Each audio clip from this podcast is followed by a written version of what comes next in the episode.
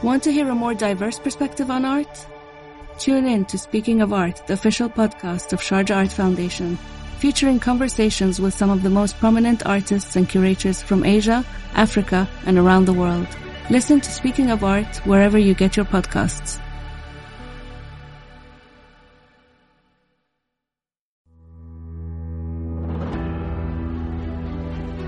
Historia de una época, con Javier García Isaac. Una semana más en Historia de una época. Eh, hoy de nuevo con un buen amigo mío y un conocido de todos ustedes, Álvaro Romero. Álvaro, muy buenos días.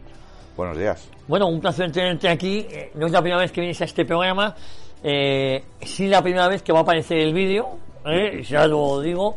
Y, y en esta ocasión vamos a seguir hablando. Digo que eres un viejo conocido de esta casa, tú y yo hemos hecho mucha radio juntos. Recuerdo cuando tú tenías Sierra Norte Digital que nos daban las noticias de la Sierra de Madrid. Por Eh, la luego, mañana. eh, por la mañana, eh, luego tuviste el correo de, de Madrid, Madrid. también y hablamos siempre de noticias locales. Y diste el salto a un digital de referencia que es el correo de España, en donde yo me precio de, de escribir, pues si puedo todas las semanas, lo sabes. Sí, todas las semanas. y El último artículo sobre el obituario De- de, Luis Roldán ha sido muy leído Sí. porque ha estado muy certero, como sí, casi sí, siempre sí. todo Fíjate, lo que escribes. ¿no? eh, era un artículo extenso, eh, Sí. pero pero me me ha llegado eh, por muchísimos sitios distintos mm, que te meten en un grupo de distribución. Oye, lee este artículo y, y me lo estaban mandando a mí que soy el autor. Digo, no, no, sí. sí, Sí, ha, ha sido un artículo muy leído, como son muy leídos todos tus artículos, y sí, lo que has dicho, yo me precio de, de- de Radio Inter, ya me llamabas, Sí. eh, Cadena Ibérica Sí, también. colaboraba contigo, Radio Ya también, y aquí en Decisión Radio también. Bueno. Es decir, que todo lo que tú vas ascendiendo, Eh, Vamos juntos. eh. yo, no, yo, yo voy a tu, a tu, a, a tu retazo. Bueno, igual voy yo detrás de ti, ¿eh? Voy detrás de ti porque quiere decir que Álvaro Romero, en mi primer libro, cita con la historia, un libro que le tengo mucho cariño y que prácticamente ya está eh, agotado, eso habrá que darle una vuelta, Sí. eh, eh, me lo editó Álvaro Romero. Bueno, y el segundo libro también, sí señor. Eh, Franco en el banquillo. Franco en el banquillo. Y el tercer libro estamos a la espera. Y el tercer libro de eh, eh, que vamos a hacer con SN Editores, pues también vamos a tener que hablar de él. Es decir, con la historia yo creo que lo debemos dejar ahí, porque Sí, ha tenido sí. un recorrido Sí. muy decente. Cinco Ta- años han pasado de fue, aquello, ¿eh? Fue tu primer libro. Sí. También fue de los primeros míos, con lo cual tienes los errores que no debes volver a Sí, cometer. eso es, eso Entonces es. yo creo que lo debemos dejar ahí. Franco en el banquillo ha sido Un cañón. Un cañón.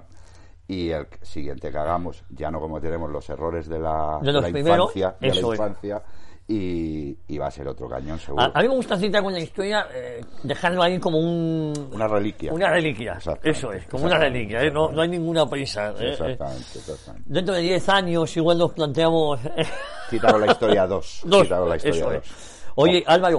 O eh, bueno, como hace Federico Jiménez Los Santos, eh, Memorias de la Radio. Claro, pues mira, pues me- eh, y lo metemos.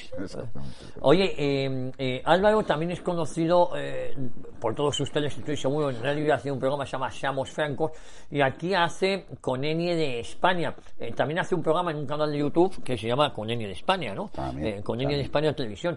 Y, y cuéntanos, porque esa aventura radiofónica, la verdad es que es uno de los programas aquí que más se escuchan también, ¿no? Un programa de culto, me atrevería a decir. Gracias. Eh, es un programa que es un programa de entrevistas. Normalmente las entrevistas son de culto, como dices tú, culturales, y a veces nos metemos en el tema de la actualidad.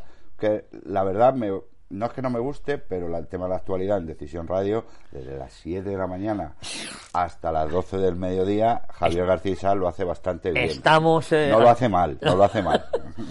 Bueno, Entonces pero- sí, me gusta traer, pues eso, hemos traído un filósofo, traemos escritores, traemos eh, analistas de internacionales para hablar, pues ahora no queda otra que lo de Ucrania y Rusia y tal y cual, y nos pasamos una hora muy tranquilos, una conversación entre amigos, que yo creo que es lo que más le gusta a la gente, que no es, no es esa entrevista rígida, esa entrevista, sino que No, no. vamos charlando y va saliendo la cosa. va saliendo la cosa. Oye, y, y luego como editor, ¿esperabas tener el éxito que estás teniendo?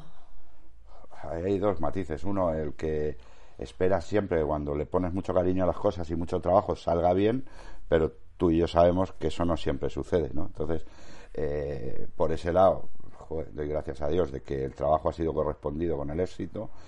Y luego, por otro lado, pues no, no lo esperaba. La verdad es que nos hemos dedicado a un target de, de público y a una y a un y a una línea editorial muy concreta y está funcionando. Está funcionando. ¿Por qué? Pues porque la gente con el tema de la ley de memoria democrática, pues eh, le gusta mucho leer lo que piensa que no va a poder leer en, en otros sitios, en, otros sitios y en otros momentos. Entonces, no sé, digo, la verdad es que van bien. Hay libros, hay libros que, que se caen, hay otros libros que funcionan, que funcionan bien. Ahora hemos sacado, si me permites hacer el el, el, la cuña publicitaria, pero además publicitaria, es lo que toca, ¿eh? Hemos sacado dos libros sobre cómo este año se cumple el centenario de la marcha sobre Roma, pues hemos sacado dos libros sobre Benito Mussolini y el fascismo, que se están vendiendo muy bien, que creo que es una obra genial, que no es una obra eh, que pueda ser prohibida porque son escritos, macho, el que no quiera leer. Sí, es una recopilación de escritos, del fascismo de primera hora, ¿no? Y bueno, lo que a mí me ha gustado mucho, que la gente que lo ha comprado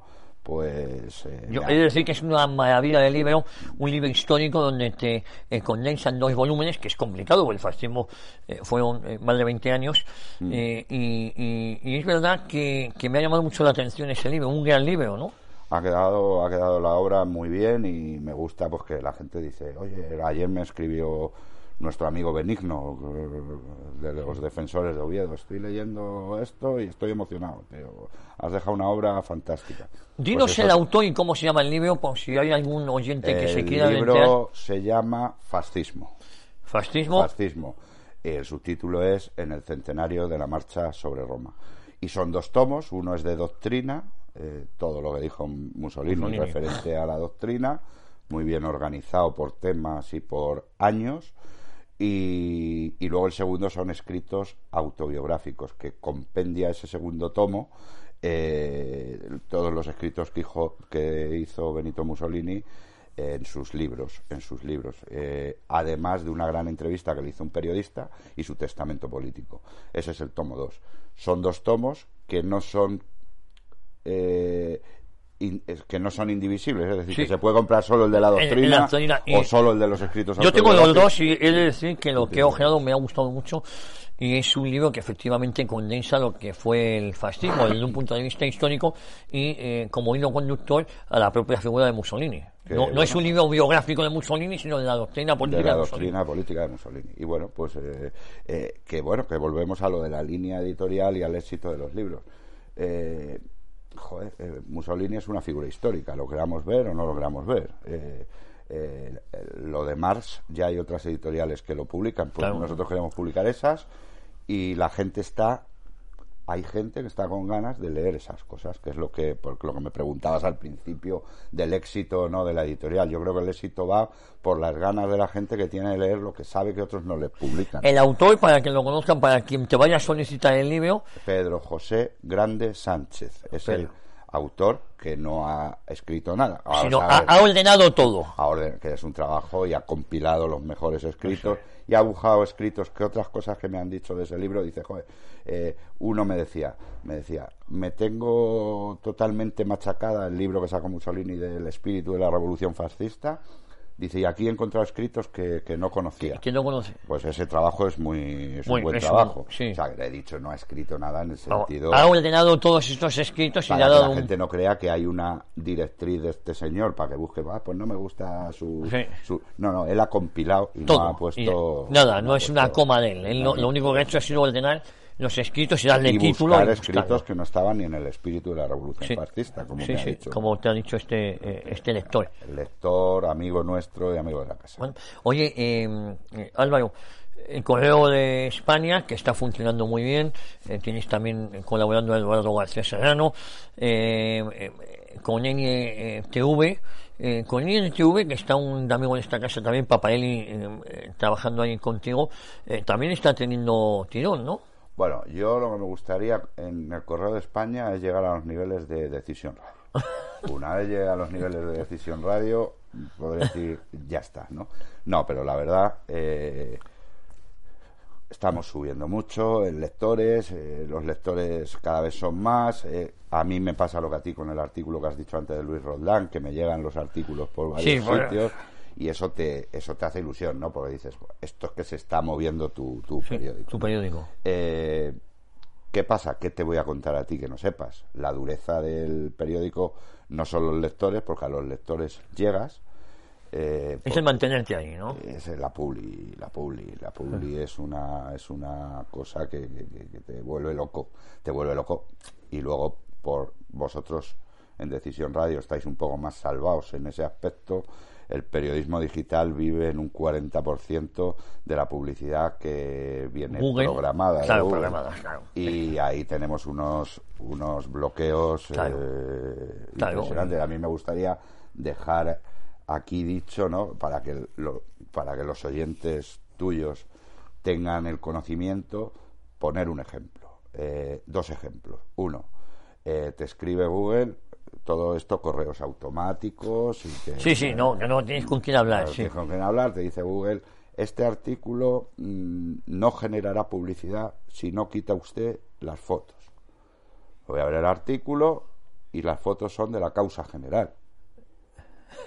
Señor, ¿Qué quiere? Que, que- que no que no enseñe yo a la gente lo que lo que lo que hicisteis, Sí, lo que hicisteis, sí, sí, sí, pues no la voy a quitar. Con lo cual Claro. en ese artículo, por No mucho que se lea, no que yo quiero que se lea, porque si yo solo quisiera dinero, quitaba las fotos, pero no me da la gana quitar las fotos. Y otro me dice, este artículo, como falta a la verdad, Y- si no lo quitan, no generará publicidad. Voy a ver el artículo y es una entrevista a la hija de Millán Astray, a Peregrina.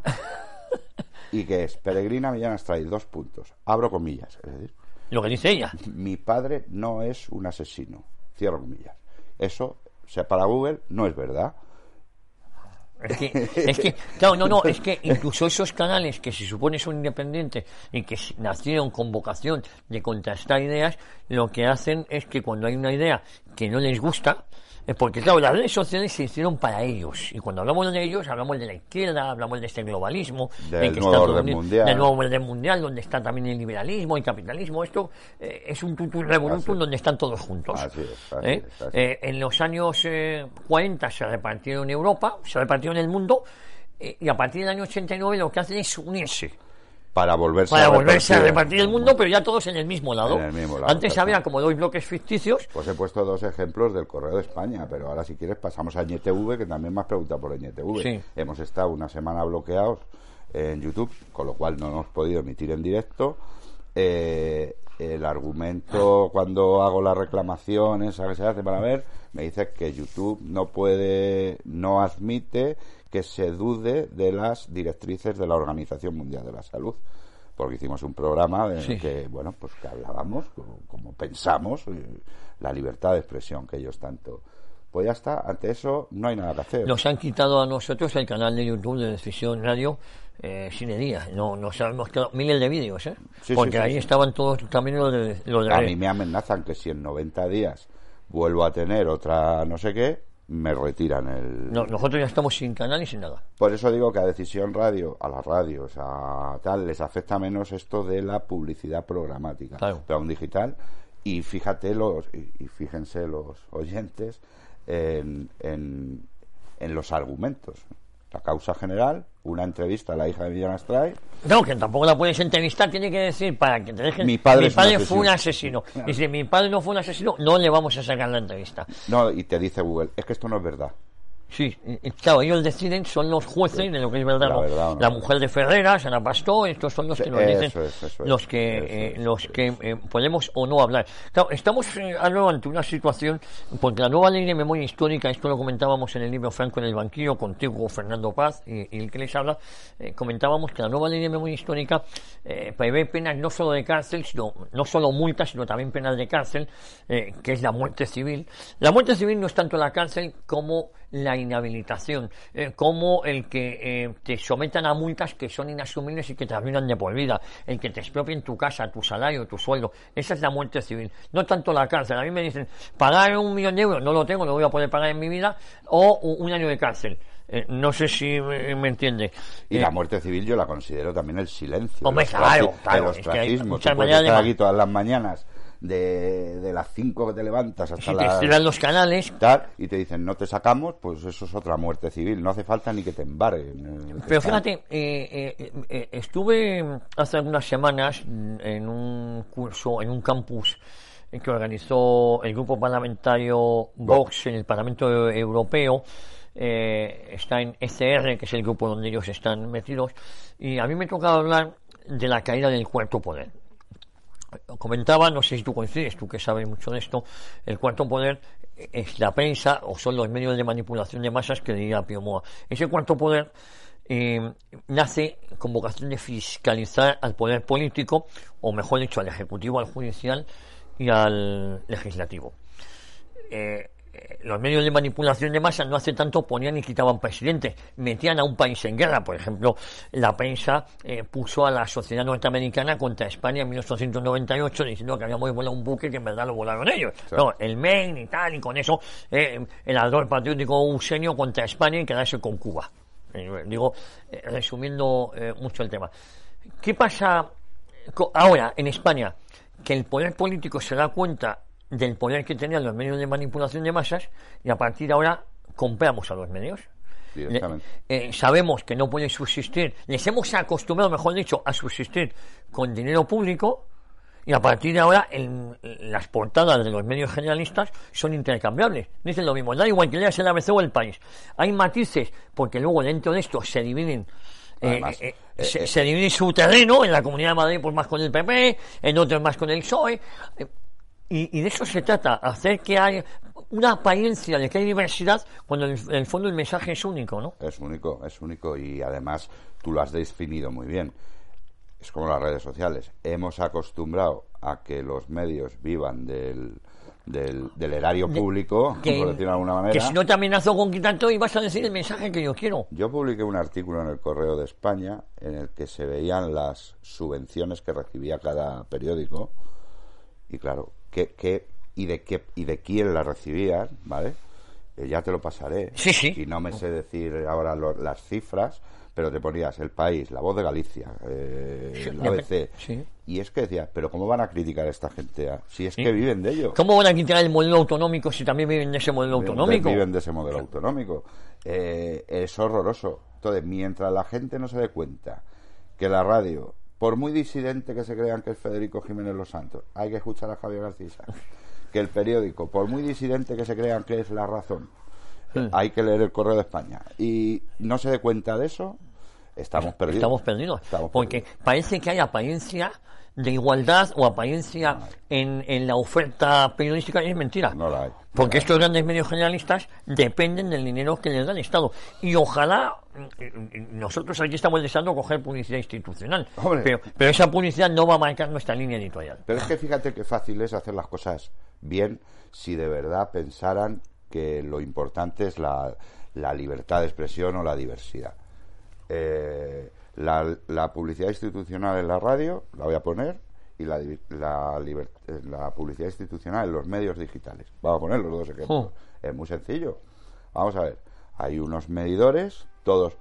Decisión Radio no tiene que pagar 30.000 euros para estar en esos medidores. No. Está y punto. Porque esa es otra. Para estar en los medidores, en la radio LGM, LGM. y en nosotros el Comscore, que se llama, yo tengo que pagar 14.000 euros al año para que me midan. Bueno, el EGM, que es del grupo Poisa. Claro, que del grupo Prisa. No, no, señores, unos medidores independientes. Y entonces, eh, hay la campaña, vamos a poner la campaña de eh, El Gordo de Navidad, que es una de las fuertes institucionales. Pues eh, 20.000 millones de euros. Y no se asusten que estamos en esas cifras. Bueno. Bestialidades. Eh, a tanto el oyente, tanto para este, tanto ya para este, tanto para este. Ya. A tanto el lector, tanto para este. Pero eso no nos interesa. No. Nos interesa. No, porque eso sería darle, ponernos en pie de igualdad. y Eso no es nos la interesa. igualdad. Esa es la igualdad. Esa es la igualdad que no defiende Irene Montero Claro. ni, No, ni el no, socialismo. Al socialismo ya sabes que la igualdad va por otro Va por abajo, va por abajo, pero ellos son las élites. Ellos son las élites. Oye Álvaro, ¿y cómo llegas al mundo eh, a- al mundo de la comunicación? ¿Cómo llegas primero a ese originario Sierra Norte Digital, luego el Correo de Madrid, luego el Correo de España, el- la editorial, SN Editores? ¿Cómo, ¿Cómo llegas? Porque esto te da un bagaje, eh, en SN Editores conoces escritores, conoces personalidades, eh, cada vez más gente... eh, eh, Sí, eso es lo más bonito Cada vez tienes todo más oferta para editar, tú ya eliges, mientras que al principio "Bueno, voy a elegir, eh, me interesa sacar libros, no, ahora tú ya eliges qué libros te conviene sacar. Sí, eso es lo más bonito que, que, eh, el otro día me decía, ay, quiero decir quién lo decía porque porque tiene razón, pero no me viene, lo siento, él, él se acordará. Me decía uno, me decía eh, eh, Dionisio, mi maquetador, decía, decía, joder, yo no sé si la editorial te irá bien o te irá mal, pero te está dando unas satisfacciones personales importantes. Y es verdad, a ver, si todo va mal, las satisfacciones personales Eh, en agua, sí. quedan en un segundo plano, ¿no? Pero todo ayuda, joder, yo el poder estar con contigo en un principio, Pío Moa que me le llevaste, Sí. luego vamos subiendo, eh, no sé qué, el otro día saludar a, a- a- a un señor de 102 años que es el, el de los dos que quedan de la División Azul, eh, Sánchez Dragó, Sí, eh, sí. mano a mano poder hablar con Busadé, con no sé quién. Joder, esto pues son satisfacciones Mm. personales. ¿Cómo llego? Pues tú me has conocido a mí conduciendo autobuses, o sea que... Sí, sí, yo te conozco hace muchos años, ¿eh? Entonces- Antes de que llegaras a esto. ¿eh? Por eso, entonces, eh, ¿cómo llego? Pues yo siempre tenía la cosa de os veía a vosotros, yo tenía mi trabajo tal y cual, pero siempre tenía gente alrededor. Y Sí, sí, llegó sí. un momento que la vida dice, bueno, tienes a los hijos ya Sí, mayores, ya colocados. no, o no colocados. O no colocados, pero yo ya- ya he hecho lo que Sí. tenía que hacer, ahora os buscáis la vida. Y entonces tiré, tiré, no tiré nada, tiré por la borda. eh, Te arriesgaste. Los 20 años Sí, que. ¿de antigüedad? Eso que los- todos los trabajadores dicen, es que la antigüedad. Sí. No, bueno, me voy y, y monté esto con la ayuda de un par de ellos, Gorka, Sí, que sí, nos- sí. me asesora un poco. Sí. tal y fue saliendo bien, tío. Pues, pues, pues, pues así fue. Y luego, pues el tema de los libros, pues un poco igual.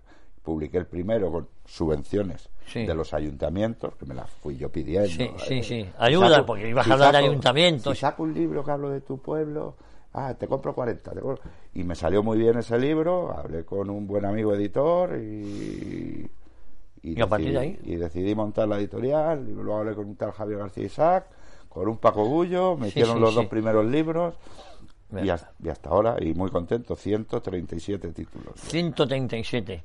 Eh, fíjate, el de Paco Bullo, que además, eh, incluso en la separata de fotos, eh, el otro día lo estaba ojeando. ¿Sales tú? Y hay, y hay alguna foto que salgo con Paco Bullo, sí, señor. es. Álvaro, eh, comentábamos eh, cómo había llegado hasta aquí, eh, pero ahora ya SN Editores es una editorial consolidada, consagrada. Yo creo que al final es lo que más te gusta, ¿no? Una de las cosas que más te gusta. Sí. Mí muchas veces me dicen, ¿con qué te quedas? ¿Con el periódico o con, los, o con la editorial? Yo me quedaría, si tengo que elegir, Sí. con la editorial. ¿Por qué? Porque el periódico, como a ti te pasa por las mañanas, tú puedes decir por las mañanas una cosa muy importante Y esa mañana es es un boom, efímero, sí, un sí, boom, sí. pero mañana ya nadie se acuerda de ello. Pues en el periódico pasa lo mismo. Sin embargo, los libros ahí están. Tú antes, ante la publicidad, has dicho que estabas ojeando el libro de Bullo. Sí, sí, fíjate, claro, por eso Ahí digo. queda, eh, ¿no? Eso queda. No, es verdad que la comunicación es muy ingrata y cuando estás dos meses fuera del mercado, por lo que sea, eh, ya se han olvidado de ti. Es muy Ya ingrata. Hay que estar todos los puñeteros días, en el caso de la radio, que yo estoy, lo hago feliz porque me encanta mi pasión, pero a partir de las 12 eh, ya estás pensando en el programa siguiente y este se ha olvidado. Y- Oye, que ha tenido, joder, hecho no sé qué, Está toda la tarde funcionando el programa porque te van llegando cosas, pero al día siguiente no preguntes de lo que dijiste ayer No, no, ya no tienes que estar otra vez en perfecto estado de revista para liarla de nuevo, para estar mm, otra- pues no, y, y- y si estás con una pierna rota y Pues está- ya- más vale que estás llamando por teléfono y no os olvidéis, tengo que seguir saliendo, porque la comunicación, y lo hemos visto, grandes comunicadores que eh, eh, eh, cuatro meses de la circulación Y ya nadie se acuerda Y, ya has perdido tu sitio, con lo cual es un tema muy ingrato. Y con la prensa pasa lo mismo, ¿no? La Exactamente. noticia que das esta mañana, pues ya... mm, La prensa digital pasa eso. Por eso si me preguntan, pues me quedo con los libros. Ahora, no renuncio a nada, pero Si tú me dices, ¿a quién quieres más? ¿A papá o a mamá? Pues Pues, a los libros. A, lo- a los libros. Bueno, y dentro de los libros, que eh, eh, acaban de sacar estos dos tomos. eh, fíjate, estaba pensando, sacaste un libro que a mí me apasionó de Paco Torres, que es el de eh, Franco en Imágenes, si no me equivoco, que también fue una obra. mm, un- una obra magna, ¿no? Una obra, primero, costosa en su producción, porque es un libro mm, de gran formato, de imágenes, que nos cedió la familia de Francisco Franco, y un libro caro, caro de producir, caro a la hora de comprarlo al público. Eso es una Sí, sí, claro. regla de tres simple. Y se ha vendido muy bien, se ha vendido muy bien, y un libro de 50 euros. Y yo creo que es un libro que va a quedar para la historia, es decir, porque es un libro que se sigue vendiendo, como Franco en el banquillo, ¿no? Pero es un libro todavía que de regalo para las navidades, para las cosas, es un libro de los que tú dices que forman parte del catálogo Ah, eh, Imprescindible, vamos, ¿no? imprescindible de la editorial. Sí, sí, ¿eh? yo, yo la libros, yo tengo muchos libros de ese editores y, y, y este es uno de los libros mm, eh, estrella que tengo en casa. Este y el que hemos hablado del fascismo, que está muy bien editado también. es decir, Sí, también es una buena edición, sí. Oye, ¿qué, ¿qué proyectos nuevos tienes ahora? Pues mira, eh, con un colaborador de la casa, o si no colaborador, invitado muchas veces en Decisión Radio, eh, el crítico de cine Fernando Alonso Barahona. Hombre, muy bueno. Yo tengo mucha debilidad por Fernando Alonso, ¿eh? eh, pues, es un grande, sí, pues, sí, sí. está en máquinas, es decir, va a salir ya, si no sale este lunes, eh, el martes.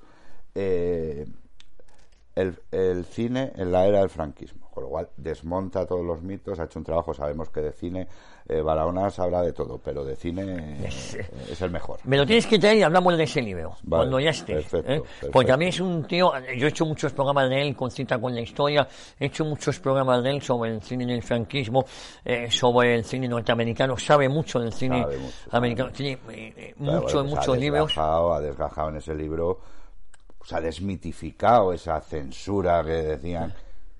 Censura, bueno, pues evidentemente no. Bueno, la misma que existía en otros países de Europa, porque era, eh, no era propia de España, sino era el tiempo que nos tocaba vivir. Era el tiempo que nos tocaba vivir, pero es que yo digo ahora, voy a sacar una película biográfica sobre José Antonio Primo de Rivera. A ver si la sacas, a ver si la pones en los cines. Claro. Es que me río yo de la censura, es decir, y habla, pues bueno, pues de la calidad del cine, como tú has dicho, poniéndonos en los años 50. Vamos a ver, la calidad del cine en los años eh, 40 y 50, sobre todo 50, es mucho más Que la actual. que tenemos actual. Ah. Incluso el landismo, el fenómeno del landismo, o el cine de los años 70, 80, que era un cine mucho más ligero, precisamente ese cine ligero viene cuando hay cambio de régimen. Sí, sí. Así que es que... eh, Bueno, eh, respecto a ese cine ligero que ya Fernando Alonso Barahona no toca en su libro, puesto que termina en el 75, vamos a hablar de Esteso y Pajares. Sí.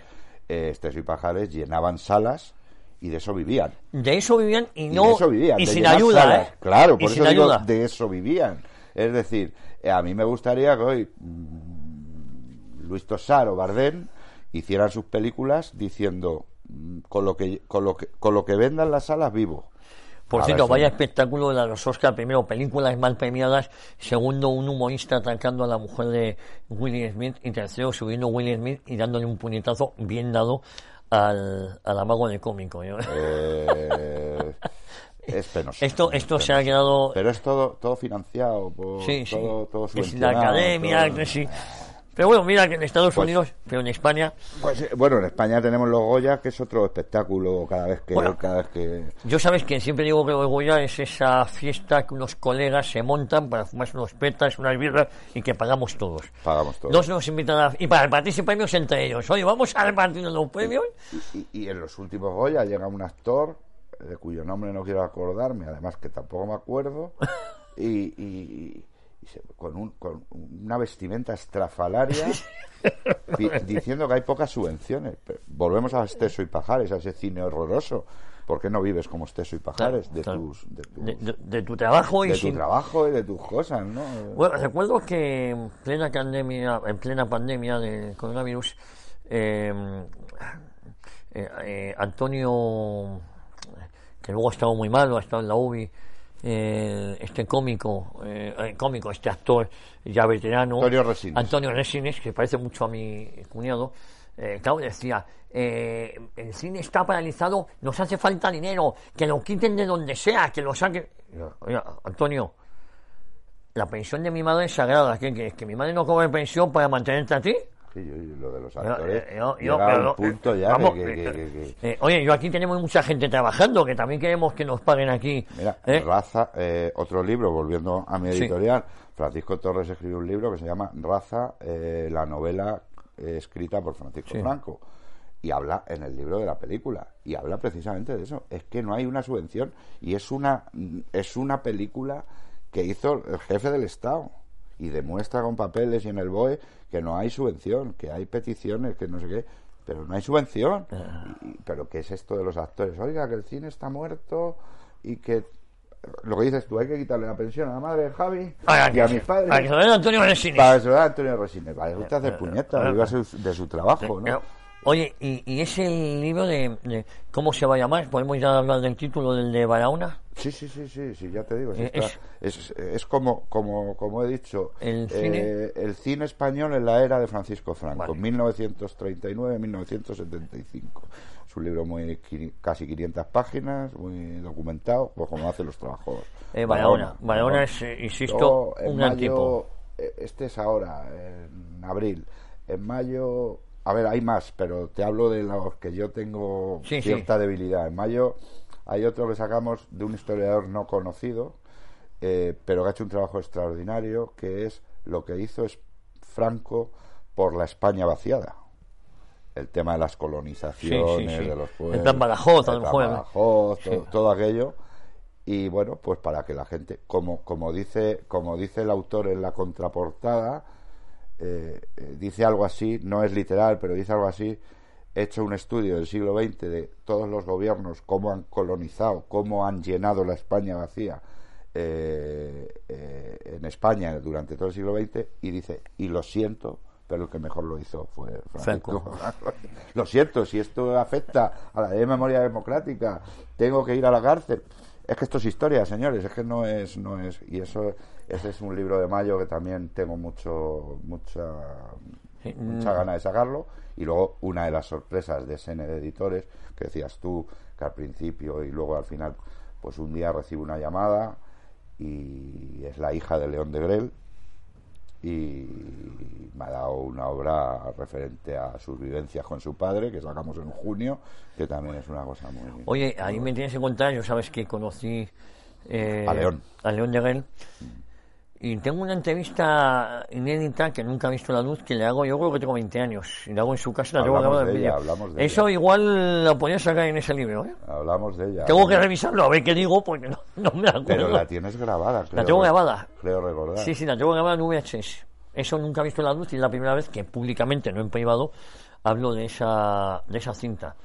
Pues la podemos ver, Sí. pero si no dices No, no, yo- que con decíamos 20 años, con 20 no, años, con 20 años, Pero que a lo mejor la seguimos pensando, pero ya somos mayorcitos para sabernos las callar. La- eso en, es, en pues- cualquier momento. Pues ¿no? la, la tengo la tengo localizada, ¿eh? Pues- Esa Pues hablo con la hija, la manus la pasamos a texto, le digo, mira, esta entrevista se hizo a tu padre, la ponemos como apéndice final del eso, libro. ¿Te eso, parece? eso es, me pone entrevista hecha por Javier García Isaac tal año. Claro, claro. Yo creo que fue el año 89, 89-90.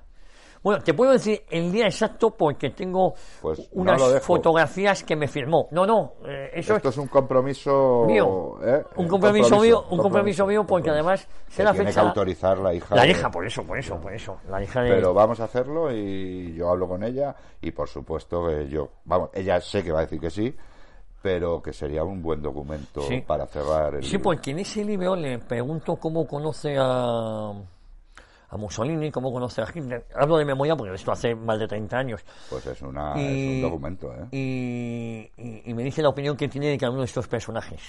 De Franco, de Mussolini y de, y de Hitler, al que conoció, ¿no? Hay esa anécdota que se dice que Hitler decía que si hubiese tenido un hijo le hubiese gustado que fuera como el León de Gel, que no sé si fue verídica o fue mitológica, pero... Sí, pero una- dicen que dijo eso. él dijo que hizo eso, pero yo y, y ahí cuenta mm, Pues, Cuenta, es una entrevista breve. Ha sido. Oye, pues mira, es la primera vez que lo digo en público, tú sabes que en privado lo hemos comentado en alguna, sí. en alguna, en alguna Cuando cita ocasión. con la historia. Cuando cita con la historia, lo hemos comentado de, de esto hace cinco años. Eh, fíjate, en, eh, el mundo editorial tiene que ser fascinante, aunque muy complicado. ¿Cómo te ha afectado también el tema de la pandemia, el tema de eh, no había distribución de libros, Pues no mira, sé si os podían comprar por la página web? Voy a ser sincero. Eh, lo, lo fácil es decir, eh, muy mal. No, la pandemia fue muy bien. Ujú. ¿Por qué? Porque la estaba web. encerrada y el- los servicios de entrega eh, funcionaban porque eran de primera necesidad Sí, y la gente en casa se aburría. Es decir, ¿y ¿qué hacía? Pues leer. Y yo, nosotros en la pandemia hemos vendido, sobre todo en la pandemia, en los tres meses. Encerrados, los encerrados, 90 días. Hemos, hemos vendido bien, bien. Ahora, mm, el mundo editorial es fascinante, sí, decepcionante también, eh, difícil también. Y aquí tenemos un colaborador, amigo, es Luis Valiente, que lo puede explicar mejor que yo, de Editorial Actas, muy buena también. Y, y es muy difícil el- de entender, yo todavía no entiendo eh, como una distribuidora, por ejemplo, cita con la historia, me dice, es mentira, ¿eh? Sí, sí. Luego me cobra las comisiones. Este, este mes hemos vendido 50 citas con la historia. Y, yo- y me los pagan. Sí, sí. Qué bien. Y al mes siguiente me dice, de los 50 vendidos me han devuelto 20. No, se, no se han vendido. Pero es verdad que los libros están, porque porque si yo voy al almacén están. Yo ya he hecho, Sí. eh, tú tienes el derecho como editor, una vez al año, ir a hacer tu inventario. Sí. Y están. Es decir, que es un mundo difícil, porque, por ejemplo, ya lo vas entendiendo, ¿no? Se los mandan al corte inglés. Y el corte inglés los factura y los paga. Y a mí la, la editorial me los paga. Pero cuando el corte inglés aburre o tiene el contrato de que a los seis meses puede devolver lo que no ha vendido, Dice, fue, te lo devuelvo. ¿qué pasa? Que esos libros te llegan de- deteriorados. Claro, Han sí. estado de tienda en tienda. En cajas, tal, almacenados, apilados. Y ya esos libros los tienes que vender al 50%. pa- Va, pero tampoco hay que llorar. Es, forma parte del negocio y, y ya está. Oye, ¿y, y los autores son complicados de negociar con ellos? Eh, eh, ¿Se mete en la cabeza? eh, y Voy a decir una cosa que va a molestar a muchos, pero es la realidad. Yo ya llevo visto, yo ya llevo observado. eh, hay, hay varios tipos de autores, ¿vale? El que es un autor Consagrado. que no da la lata, es acojonante, Sí. que no da la lata, que te manda los trabajos niquelados y que no te está todo el día preguntando esto, lo otro, lo otro. Y luego está el autor que no le conoce nadie, que tú le estás dando la oportunidad y ese te exige más, Me suena te exige Sí, más sí. Que, que, que, que te suena por los colaboradores, sí. me imagino, ¿no? Y entonces dices, vamos a ver, a muchos le las portadas, ¿no? El, el- el consagrado, la que tú Pues la que tú veas, el título la lo la modificamos. o- sí. oye, que el título lo que la editorial diga. El que le estás dando tú la oportunidad porque no le edita a nadie. No, la portada tiene que ser esta. Vamos a ver que esa portada no te la voy a poner. Tú dedícate a escribir y yo hacer portadas. Mm, y no, me imagino, ah, te has sonreído porque te pasa a ti también. A ver, que pueda haber el consagrado que sea un idiota, tío, porque también lo habrá, ¿no? Pero a mí me ha dado siempre esa cosa. Negociar con ellos.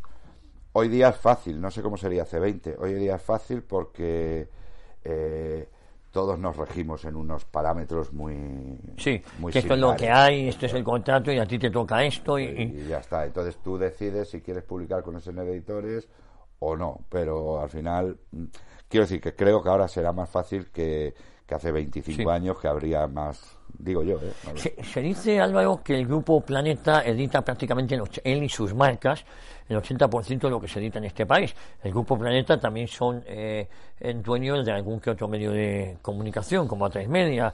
Eh, A3 Media también son los dueños de La Sexta. Sí. Es decir, el grupo Planeta es.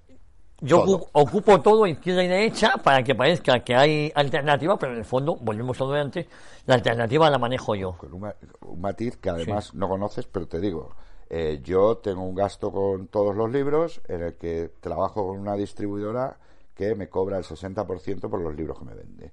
El Grupo Planeta tiene su propia distribuidora, es decir, que nadie puede distribuir con ella, solo el Grupo Ellos. Planeta, Claro. con lo cual un 60% que se ahorra. De ahora, es decir, que tú, el, el mayor coste que tienes es la distribución del libro. El mayor coste es la distribución, el siguiente coste es la, La producción, a lo mejor, de- la producción en imprenta y el siguiente gasto es el, la comisión a los autores. El siguiente gasto con la comisión a los autores son las devoluciones y roturas y tal. Y luego ya lo que sobre, pues me lo como en judías Sí. Chuletón de vez en cuando. Yo recuerdo al bueno de Utrera Molina que cuando hubo una edición de su libro sin cambiar de bandera, luego me regaló una caja. Dice, ya que me las han devuelto, ya no Sí, sé qué sí. hacer con ellos. Ese de tapadura, Sí, de la reedición de te tapadura. regalo a ti y regala. Así es. regala. Y, oye, y autores que te hayan sorprendido, Porque hemos hablado de la talla de Paco Torres, eh, de la talla de. eh, No, pues hay muchos autores que te muchos sorprenden. autores. Mira, yo siempre lo digo, yo soy siempre lo, además en las entrevistas de programa en esta casa cuando traigo algún autor mío se lo digo en directo a todos, digo, cuando vosotros seáis importantes ya no os vais a acordar de ese de historias. Pero yo he dado oportunidad a gente, te voy a poner un caso, un caso, Fran Ruiz. Fran Ruiz ha hecho un libro, una novela, eh, ha sido gorda, mil páginas, sobre la defensa del Alcázar. El sitio se llama. Bueno, una no- pues como el tío se llama Fran, Fran Ruiz, no Pérez Reverte. La editorial es SN Editores, no Planeta. Pues el libro ha costado venderle, tío, un libro de 40 pavos, ha costado Sí, sí. venderle y mucho. Bueno, pues el otro día el general Blas Piñar, que también a veces le he traído a mi programa, me hace un pedido de libros que me los hace de vez en cuando y entre ellos me pide el sitio. Le veo a los tres meses y me dice Álvaro, un libro magnífico. He leído todo sobre, Sobre el Alcázar. Alcázar porque sabemos que es, Su padre, eh, su, no, sí, su- su- su- su- su su abuelo, su abuelo. fue defensor del Alcázar. Sí, sí, su abuelo, efectivamente. eh, No, no el padre. Dice, lo mejor que he leído de la defensa del Alcázar. Oye, yo quiero ese libro, ¿eh? de Fer Ruiz. Vale, pues eso también hay un compromiso cuando me dé la entrevista. Eso, aquí, aquí no hay gratis, eh, cuando me dé la entrevista de León de Grel, Y yo te doy- doy el libro de él. Y me dijo eso. Entonces, ¿qué pasa? Pues ese tío es muy bueno. Pues esto lo diga el general Blas Piñar o que lo diga un defensor de Alcázar, que se han leído Hombre, todo, ha leído todo, sí, sí. tío. Eh, pues es muy bueno. ¿Qué pasa? Que nosotros no tenemos la, la, la, proyección La para que ese tío sea un día no sé qué. Que también les digo, que para mí mejor, porque cuando sean no sé qué, te se acuerdan de Se- se- Pero que sí, hay gente que te sorprende. En positivo y en negativo. En positivo y en negativo. En Oye, positivo y en negativo. en estos últimos minutos que nos quedan, también habéis escrito unos cuantos libros sobre Blas Piñar. Hace ocho años que Sí, falleció una Blas Piñar. colección, una colección. Una colección muy interesante. Estamos haciendo una colección. Cuando fallece Blas Piñar, yo me pongo en contacto con la familia y digo, creo que Blas Piñar merece eh, pues Un reconocimiento, una colección de libros. unas obras completas. Porque lo que él hizo, porque la gente me dice, no, si él ya hizo aquellos cinco tomos escritos sí. para la historia, sin cambiar Sí. no, discu- bandera discutida. Bandera discutida. Si Cinco- cambiar de ci- bandera, cinco tomos, usted era Molina. no, porque Blas Piñar habló del movimiento y, lógicamente, no dijo todo, porque Blas Piñar era un señor.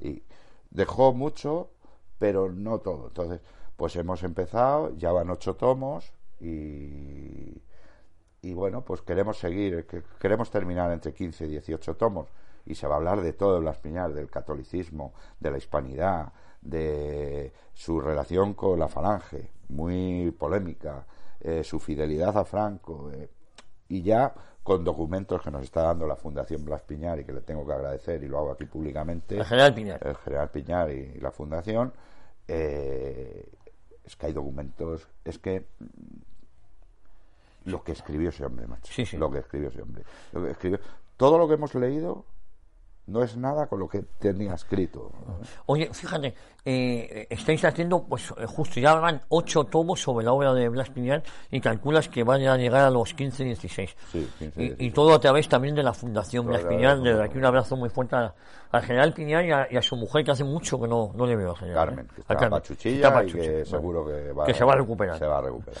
Oye, eh, eh, hablamos de que ese editores ha tocado todo tipo de libros, historia, eh, culturales, eh, políticos, deportivos, eh, personajes mm, polémicos. Caque Minuesa también tiene algún... Javier eh, Alcisa. eh, también, es decir, que... que Por personajes sí, sí, polémicos. sí, sí, sí, sí, sí, sí. No, sí, hemos tocado todo. Lo que sí nos queremos centrar mucho, eh, el fuerte, es en, en defender lo que nadie defiende, ¿vale? A mí me llama ahora Jiménez Los Santos, quiero hacer mi biografía. Bueno, pues si te la va a publicar cualquiera, se lo haría. Sí. Pero si tengo que elegir entre Jiménez Los Santos, su biografía, y, y porque solo hay para eso, y tu etapa en Unión Patriótica, elijo Eso- tu etapa en Unión Patriótica. ¿Por qué? Porque forma más parte de mi línea. Que eso hay que tocarlo porque eh, eh, eso fue una etapa de mi vida y estoy en una militancia que, que bueno, oye, mm, no te arrepientes de nada porque Eso teníamos unas edades y, y que puede ser curiosa, y ¿no? creo que Para los muy cafeteros, y creo que hicimos que hicisteis Bueno, porque yo hicimos, estaba en otro lado sí, sí, pero en Unión Patriótica no hice lo hice en otros movimientos hicimos lo que debíamos en ese momento es curioso que de vez en cuando algún oyente me recuerda, y tú y yo nos conocimos en la época de la Unión Patriótica, yo tenía 16 años, ¿eh? tengo ahora 55. pues Es sí, decir, hace, eh, hace un tiempo hace un tiempo hace un tiempo y bueno pues esa defensa a Pinochet y Eso es, efectivamente. Tengo una foto en alguna revista que aparecían mis padres con una pancarta. Pinochet es la libertad para Chile. Y tal. pues mentira no era No, no, Mentira mentira. era, Tal y mentira como no se ha visto que ha vuelto el comunismo a Chile, ya eh, ya veremos qué pasa si no echan de menos a un, a, a un Pinochet en ya le breve. ¿eh? están echando ya le están Hombre, echando. pero vamos, y, mucho, ¿eh? Oye, Álvaro, estamos llegando al fin de la... Muchas batallas hemos compartido juntos también, ¿eh? Sí, de, Y las que nos faltan. De medios de comunicación y no medios de comunicación. Y, y hemos recibido zancadillas juntos. Hombre, pero muchas, muchas, Entonces, muchas. eso une, Eso, eso- une. eso une. Oye, por cierto, además de tu faceta, felicitarte por tu faceta radiofónica, ¿eh? Eh, porque la verdad es que está teniendo mucho tirón tu programa en esta casa. Y yo es uno de los programas que más escucho, ¿eh? Pero, ese no- pero ahí no me. Ese no tiene tirón por lo que yo haga. Lo que tiene tirón por lo que yo haga es todo lo que me hemos hablado en esta hora. Bueno, Ese programa tiene tirón porque estoy en Decisión Radio, porque voy a la cola de Javier García Isaac, eh, Luis Valcárcel, José Paparelli, todos y- los que estáis aquí. Y pues los invitados que traes, ¿eh? Bueno. Unos más polémicos que otros, pero eh, también vamos a decir que jamás le he dicho qué invitados tiene que traer aquí, ¿eh? Nunca jamás, nunca A jamás. pesar de que he recibido alguna presión de vez en cuando, pero Ha habido alguno polémico que tal y pero nunca jamás he recibido una presión, ni en esta casa, ni en la anterior, ni en la anterior, ni en la anterior. Mientras yo pueda no habrá presiones. ¿ya? mientras yo pueda no se A ver si sabe. te escucha Pedro Sánchez y sabe de lo que De lo que es la, lo que es la libertad de opinión. Es lo que es la libertad de opinión, efectivamente. Pues queridos amigos, Álvaro, como siempre un placer haberte tenido aquí. Y a todos ustedes, la próxima semana aquí en Historia de una época, en otra entrevista que como siempre les digo, espero no deje indiferente a nadie. Nos vemos, Dios mediante, lo dicho, la próxima semana. O'Reilly Auto Parts puede ayudarte a encontrar un taller mecánico cerca de ti. Para más información, llama a tu tienda O'Reilly Auto Parts o visita oreillyauto.com. O'Reilly Auto Parts.